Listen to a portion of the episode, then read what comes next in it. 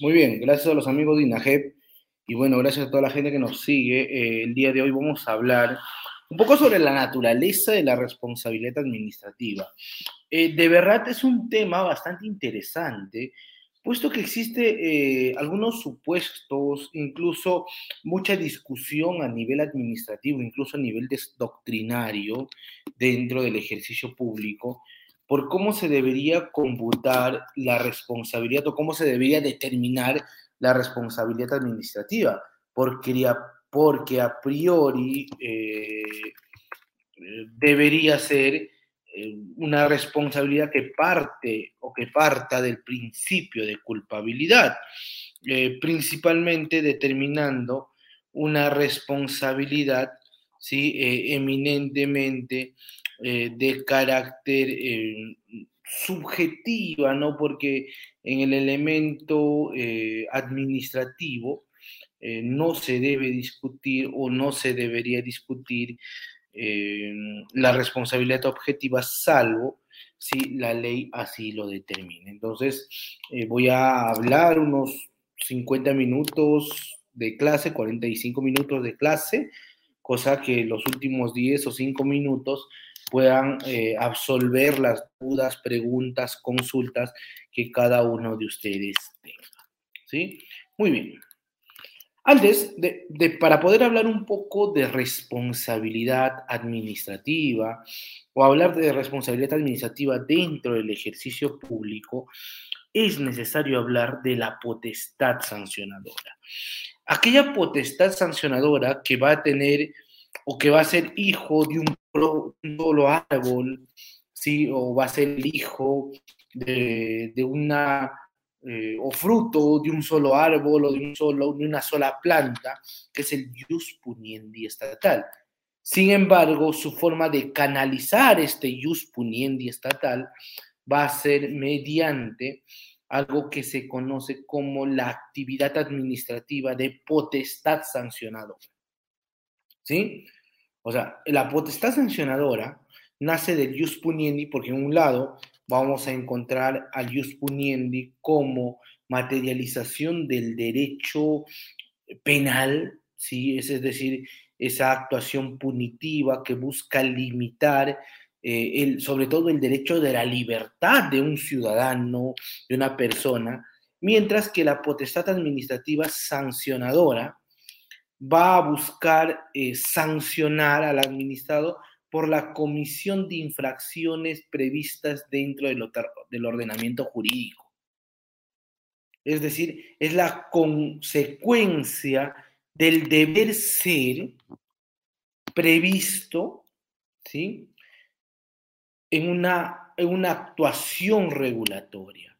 Esa actuación regulatoria, estimados amigos, puede ser una actuación regulatoria de carácter, lo vamos a decir así, eh, legal, es decir, previsto por la ley, o puede ser una actuación regulatoria de carácter administrativa.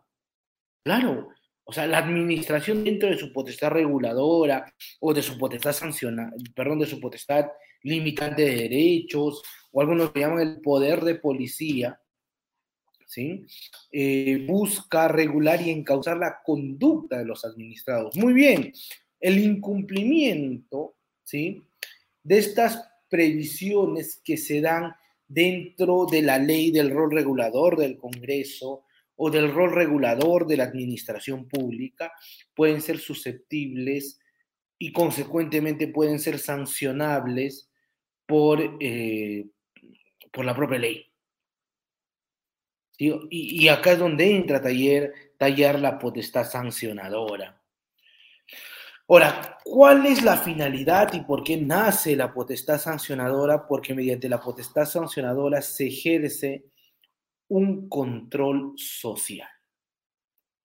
¿Sí? Se va a ejercer un control social, estimados amigos, eh, que básicamente tiene una finalidad eh, de carácter, primero, limitante de derechos, claro, porque cuando, cuando te multen, porque claro, cuando mm, te, te quiten una licencia, están limitándote un derecho, ¿sí? pero también tiene una finalidad de carácter persuasiva social, porque se debe entender si yo a un administrado lo sanciono, lo multo, lo limito de algún derecho o de algún beneficio que éste goza, para la próxima no lo va a volver a hacer. Claro, eso es la finalidad, ¿no? Por eso se habla de control social. Y se debe entender que esa, ese, ese, ejercicio de control social, ese ejercicio eh, de carácter limitante de derechos, también es de efectos sociales o es de efectos generales, porque si yo, amigo, a una persona, mi vecino, lo ¿no? se debe entender que para la próxima no lo va a volver a hacer, que para la próxima no lo va a volver a cometer. ¿Por qué? Porque ese escarmiento de carácter social, esa punición administrativa de carácter social, no solamente es para el administrado, sino también genera efectos de control social hacia la sociedad.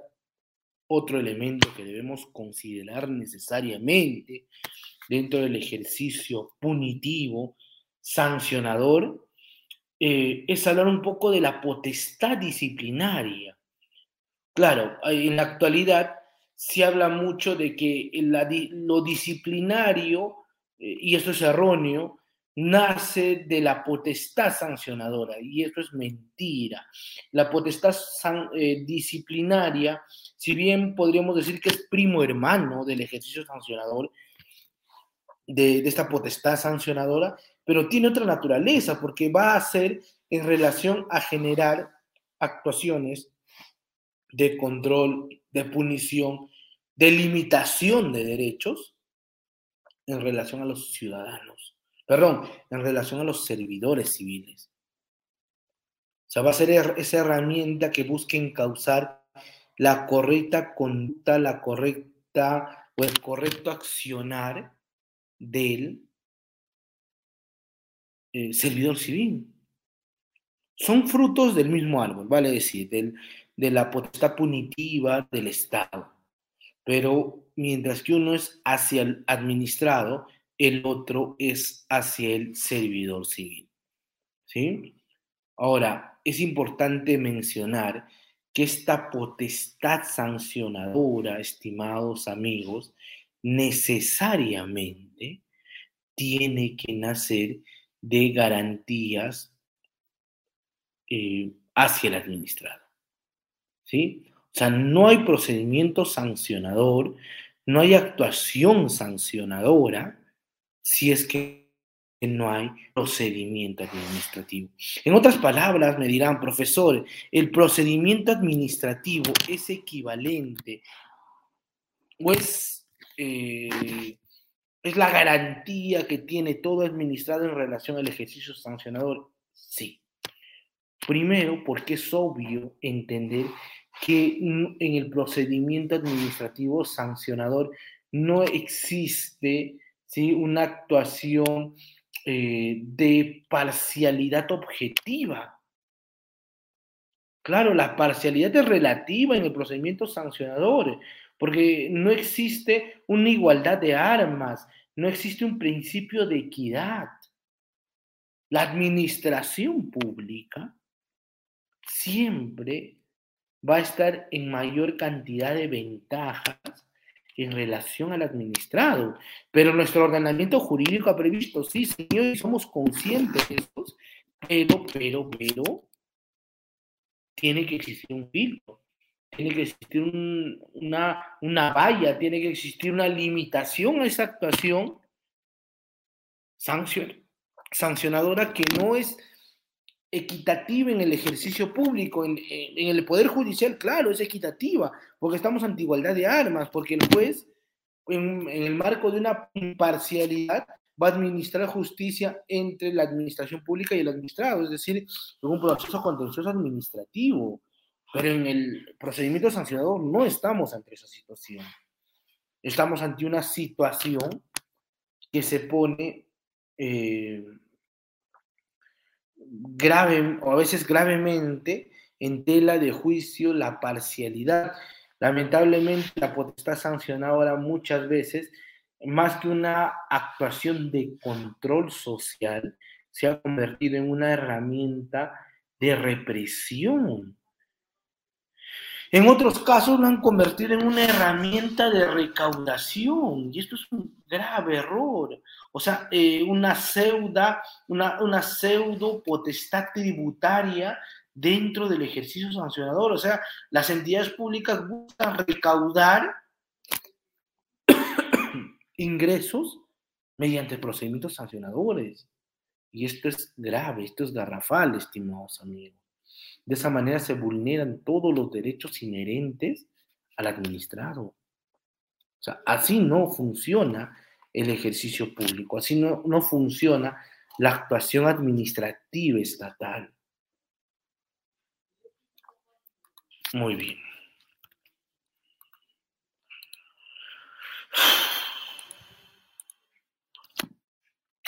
Por otra parte, debemos señalar que ese ejercicio de la potestad sancionadora, ¿sí? Eh, cuando se manifiestan necesariamente tiene que existir una atribución expresa. ¿sí? Está proscrito y prohibido atribuirse, por ejemplo, con normas de rango reglamentario potestad sancionadora. Ahora les voy a dar un ejemplo eh, más adelante en el cual se vulneran todos los derechos y todas las garantías del presupuesto de legalidad dentro del ejercicio sancionador y sobre todo dentro del ejercicio disciplinario. Es necesario saber que la potestad sancionadora necesariamente tiene que cumplir con toda la estructura y esta, esta delegación de autoridades dentro de un procedimiento sancionador es indelegable. Hay que tener la potestad sancionadora, estimados amigos, eh, es una atribución de mucha responsabilidad de quien le ejerce. Mm, es mucha responsabilidad de quien tiene la potestad para poder limitar de un derecho a un administrado. Y acá hay que dejar algo bastante claro, eh, que comúnmente se cree y se considera, eh, y en muchos libros de derecho administrativo, lamentablemente a la fecha, todavía se dice que, por ejemplo, el derecho penal es más grave o es más gravoso que el derecho administrativo. Eso es una falacia, eso es totalmente eh, falso. Claro, porque uno posiblemente se limita el derecho a la libertad del administrado, como es en el penal, y en la cual existe una actuación de ejercicio de derecho más rigurosas, en la cual existe una exclusividad, exclusividad de probanza en cuanto a la verdad material por parte de la fiscalía en los derechos penales, pero eso no es del todo cierto. En, en el ejercicio sancionador, partiendo de los principios del derecho administrativo que nos habla sobre la verdad material, también la rigurosidad es bastante amplia. Es más, yo diría que la rigurosidad dentro de un procedimiento administrativo sancionador es mucho más exigida por el elemento de inequidad dentro de un sancionador. Es mucho más rigurosa, incluso por la propia verdad que se persigue dentro de un sancionador, mientras que en un procedimiento administrativo, eh, perdón, mientras un proceso judicial penal, la, la verdad que se oficia es una verdad eh, de carácter mm, mm, objetiva, ¿sí? de carácter mm, formal, ¿sí? porque la, la, decisión que se va a tomar en relación a la responsabilidad, y eso me permite hablar un poco de la responsabilidad administrativa por parte de los eh, administrados, del, del del denunciado, si del imputado, genera, ¿no? Una, una, o se da en mérito a, las, a, los elementos de prueba eh, de carácter formal que presenta la fiscalía o que presenta eh, la defensa, en los procedimientos administrativos sancionadores esto cambia, porque quien tiene la carga de la prueba, es decir, de generar responsabilidad y de generar ese, esa obligación ¿sí? Por, al, al, administrado para poder sancionarlo administrativamente, es por parte de la administración pública. Principio de verra material. O sea, la verra material es carga de la administración pública. Eh, con lo que podríamos decir algo, señor, yo tengo derecho a guardar silencio. Y si usted, administración pública, no encuentra ningún elemento de prueba para poder sindicarme o para poder imputarme a responsabilidad, no podría hacerlo. ¿Tengo derecho a guardar silencio en, el ejercicio sancionado? Sí.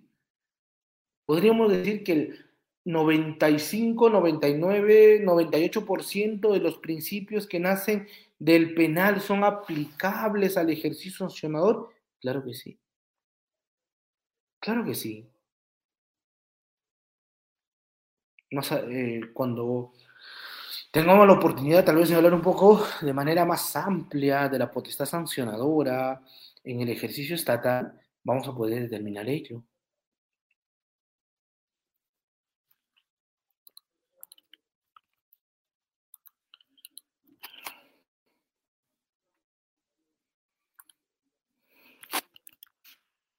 Les decía que debe existir una garantía, una, una limitación, una suerte de, de bozal para ese animal que quiere, no sé si buena, es buena o es, puede ser muy agresiva la analogía, pero ese animal que quiere morder o que quiera atacar, que lamentablemente en muchos casos es así, pero en algunos casos será un animal de defensa y de garantías del ejercicio público.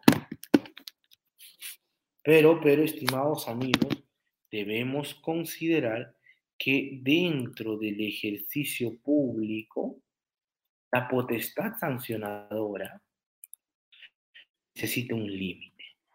Y el límite jurídico peruano, ¿sí?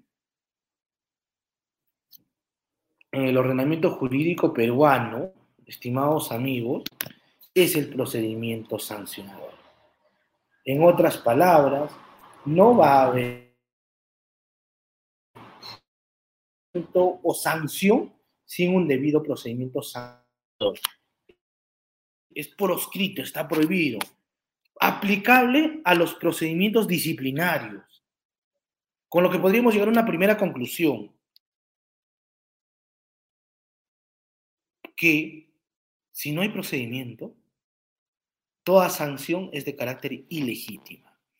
O a veces las sanciones, o a veces las medidas eh, provisionales, que, se, que a veces pueden ser incluso más lesivas que las propias sanciones, necesariamente tienen que ser aplicables en el marco de la razonabilidad. Y a esto nos permite ver el primer elemento de la responsabilidad el procedimiento administrativo sancionador, entre una de las muchas cosas que busca, en esencia, una es determinar la responsabilidad del administrado o en su defecto, eh, la no responsabilidad del mismo. O sea, la herramienta que permite garantizar si existe o no existe responsabilidad, estimados amigos, es el procedimiento sancionado. Entonces me dirán muchos de ustedes, profesor, ¿cuál es el medio o cuál es el nexo por el cual o mediante el cual se busca ¿sí? generar la actuación sancionadora? Y la respuesta será el procedimiento administrativo, porque no se olviden que dentro del procedimiento administrativo sobre todo los sancionadores, al ser procedimientos que nacen o son de oficio, va a incurrir bastantes actuaciones probatorias. Esto se va a llamar dentro de la doctrina administrativa actuaciones de sustanciación. Sustanciación porque se busca llegar a la sustancia, a la esencia, a la verdad. Y la administración pública, en el ejercicio de sus funciones, garantiza que esa actuación sancionadora, recuerden esto, que esa actuación sancionadora necesita actos de probanza. Y yo como administración pública estoy en el deber de probar cómo pruebo pericias, informes, mm, pruebo mediante mm, eh, información de los administrados, información de otras entidades públicas, visitas in situ, entre otras actuaciones de libertad de la administración pública para poder ejercer actuación sancionadora. Sí, estimados amigos, eso como un primer elemento clave, base, necesario de entender dentro del ejercicio sancionador. Listo. Seguimos.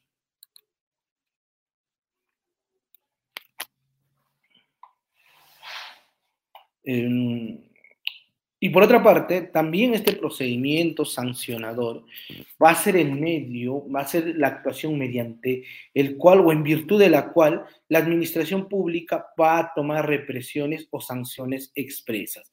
Entonces, primer elemento del procedimiento sancionador, generar ese nexo causal o probar el nexo causal entre responsabilidad y comisión de hecho. Una vez probado esto, viene la consecuencia jurídica, misma teoría eh, o muy parecida ¿no? a la teoría eh, penal. Entonces, al contar con una potestad o al, demostrar ¿no? la responsabilidad, se debe ejercer una consecuencia jurídica con una sanción de carácter expresa dirigida a contrarrestar la comisión de determinados supuestos dentro de las conductas ilícitas y, cuyo, eh, y cuya consecuencia genera un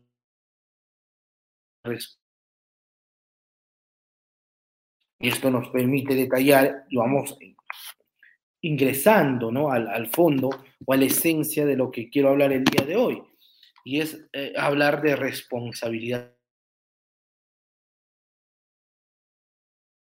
Responsabilidad administrativa, estimados amigos, es hablar de la responsabilidad o el deber que tiene todo ciudadano, porque hay muchas teorías para entender qué es la responsabilidad.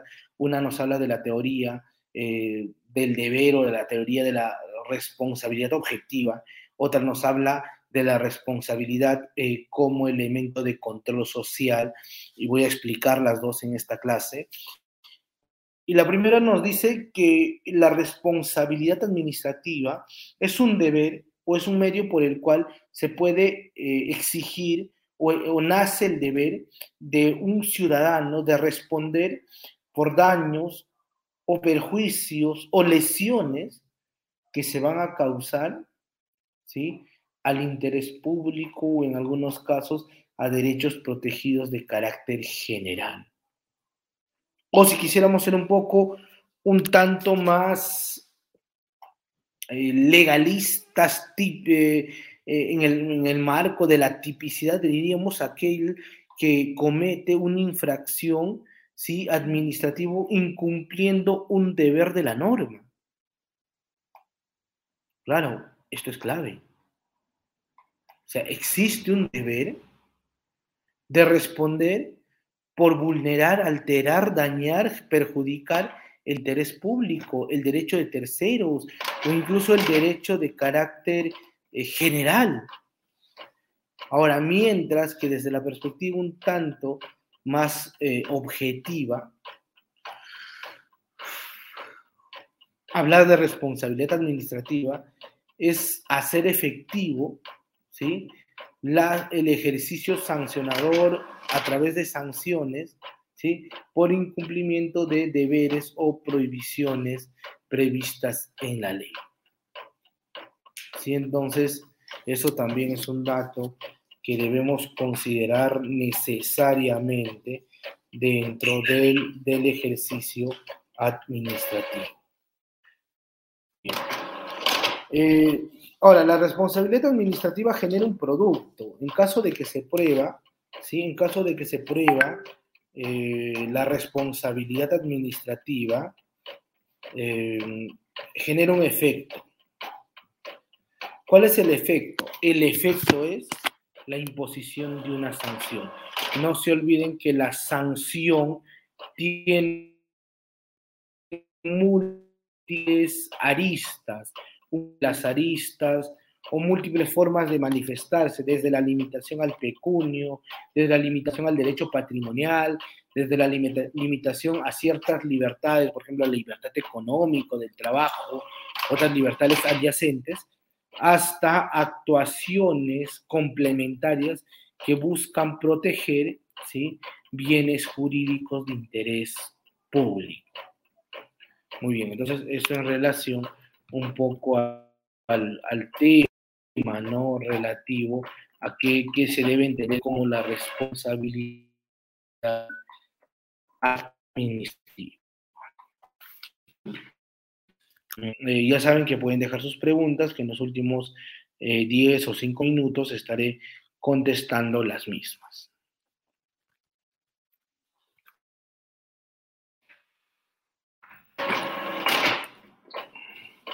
Por otra parte, debemos decir o señalar que la responsabilidad estatal, ahora ya no estamos hablando solamente de la responsabilidad administrativa, que es relativa ¿sí? al administrado, eh, ahora hablemos un poco de la responsabilidad estatal, puesto que la responsabilidad estatal se va a aplicar, como a inicio de clase lo expliqué, tanto al derecho penal como al derecho administrativo ambos casos. Y ya dije, ese, hay que sacarnos de la cabeza ese mito de creer que el penal es más grave que el administrativo. Mentira. Si tú, hay entidades públicas, empresas públicas que han fracasado, fracasado literalmente, por responsabilidad patrimonial, con responsabilidad administrativa, sin la necesidad de que se manifieste responsabilidad penal. Es más, para muchos eh, ciudadanos la responsabilidad penal tal vez es mucho más gravosa, es mucho más eh, vulnerante de derechos que la potestad penal o el ejercicio penal. Como les dije, esta potestad o esta responsabilidad penal nace ¿sí? como una actuación de control social para eh, la garantía, ¿no? Para la garantía de los administrados. Algo que sí debemos señalar la responsabilidad administrativa aplicable a los sanciones, que sí el derecho penal de última. Es decir, es la última razón. Si en algún momento eh, no se puede generar ese efecto de control social mediante, ¿sí? Eh, mediante eh, la actuación ¿sí? administrativa, o si no se podría probar eh, o, es suficiente para generar un control social, un efecto resarcitivo, un efecto limitante de derechos y suficiente para que eh, se genere un control social, entonces no es necesario aplicar el derecho penal. Eh, es bueno decir también que en caso de que exista una actuación dentro del derecho penal y dentro del derecho administrativo, se deberá eh, preferir el procedimiento penal y este procedimiento administrativo quedará suspendido hasta que este primero genere sus efectos hacia la actuación jurídica o hacia la juridicidad de la administración pública. ¿Sí? Muy bien.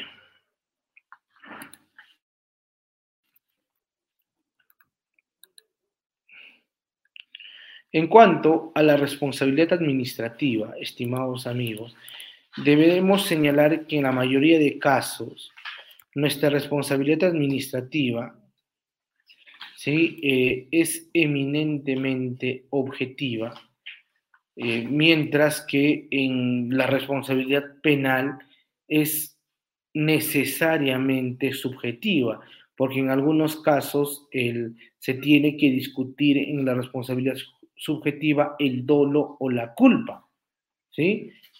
Como un elemento, ¿no? De este elemento subjetivo. Y es por eso que la responsabilidad pena administrativa, al ser de carácter objetiva, estimados amigos, eh, va a demostrar y, va a generar responsabilidad, por ejemplo, a las personas jurídicas o a las personas ¿sí? Eh, de carácter o, por ejemplo, incapacitados que pueden generar responsabilidad administrativa. Las sanciones administrativas necesariamente van a nacer del procedimiento administrativo, como lo señalé hace un minuto, puesto que el procedimiento administrativo permite ¿no? garantizar, probar y eh, dos elementos, ¿no? Generar garantías al administrado y segundo, eh, generar ese efecto probatorio, esa actuación eh, sancionadora hacia los administrados. Se debe tener en cuenta que en el procedimiento sancionador, y a veces se vulnera con esto el presupuesto de objetividad, necesariamente tiene que existir, o por lo menos tiene que buscarse una imparcialidad, ¿no? Aunque parecería algo utópico, algo un poco difícil de aplicar dentro, por lo menos, del ordenamiento jurídico peruano, pero que existe y últimamente hay que cumplirlo y hay que prever su materialización.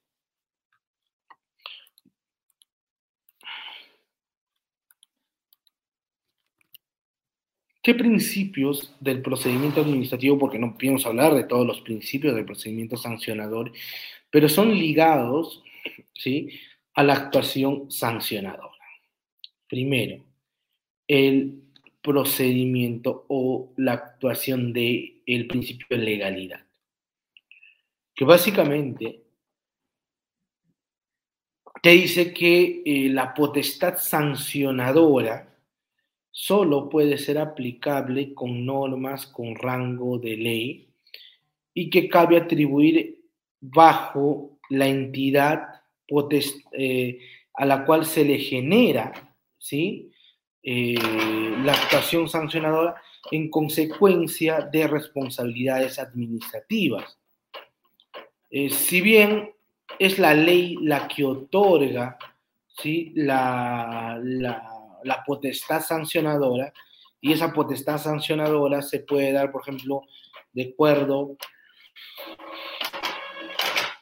a una ley orgánica, a un decreto legislativo, a un decreto ley, pero siempre una norma con rango de ley, por lo que está por escrito y prohibido tratar de generar responsabilidad sancionadora o responsabilidad administrativa con normas de rango reglamentario. Esto sería eh, garantista hasta que no nació o hasta que no se dio el modelo actual que tenemos, por ejemplo, dentro de los procedimientos administrativos disciplinarios, en la cual gravemente se vulnera el principio de legalidad y el principio de tipicidad. ¿Por qué? Porque la ley 30.057, Ley del Servicio Civil, si bien establece un catálogo de sanciones administrativas para responsabilidad disciplinaria, pero, pero, pero, pero, dentro también, y no sé en qué momento nació esto, bajo qué fundamento en la actualidad todavía Servir no lo ha explicado,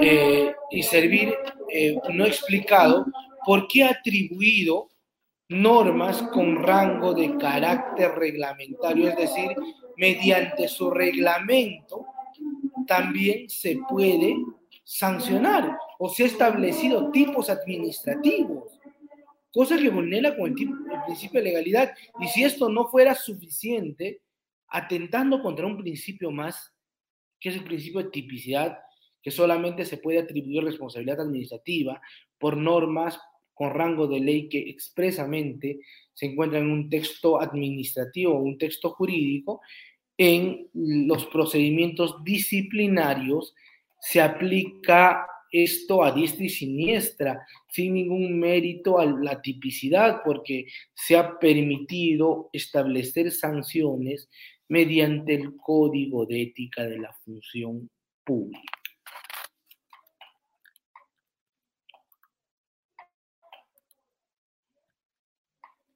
Otra cosa que debemos considerar es el debido procedimiento, puesto que no se pueden imponer sanciones si no se ha aprobado de manera expresa la responsabilidad del administrado, respetando las garantías del debido procedimiento, por la cual se buscan establecer la debida separación por ejemplo, entre la fase instructora y la fase sancionadora. Se debe entender que en la fase instructora se van a realizar todas las actuaciones probatorias para que se pueda tener una, una cierta certeza procesal probatoria para poder después ir al sancionador y decir, vamos, imputamos por esto y sancionamos por esto. Se regula en el mérito a eh, garantías inherentes ¿sí? a la persona. Mediante este derecho o mediante esta actuación se busca el derecho a probar, el derecho a que la decisión que emita la administración pública sea en mérito una probanza actuada y no una existencia de pruebas tasadas, ¿sí? De derechos a los que no se exige una probanza o hay una probanza eh, mínima, ínfima, el ejercicio probatorio dentro de la, de la actuación sancionadora o del ejercicio sancionador es riguroso. Eh, se tiene que prever, por ejemplo, garantías como el derecho a la defensa técnica, es decir, que un, eh, un letrado, un abogado te pueda defender ante este tipo de procedimientos. se prevé incluso actuaciones de debida motivación. Dentro de la motivación en el ejercicio sancionador también tiene una característica, un eh, supuesto de rigurosidad. Dentro de esto también vamos a encontrar a la tipicidad, ¿sí? que hemos mencionado hace un momento, que solo puede incluir conductas sancionables administrativamente, ¿sí? a las infracciones previstas expresamente con normas de, con rango de ley. ¿Sí? Solamente es la ley la que puede legitimar la fijación de ilícitos administrativos y por ende las consecuencias ante incumplimientos normativos en, una correcta aplicación de la responsabilidad administrativa. Eh, salvo que la propia ley, esto existe una excepción, te permita en su norma con rango de ley tipificar sanciones administrativas, caso, por ejemplo, de los gobiernos municipales.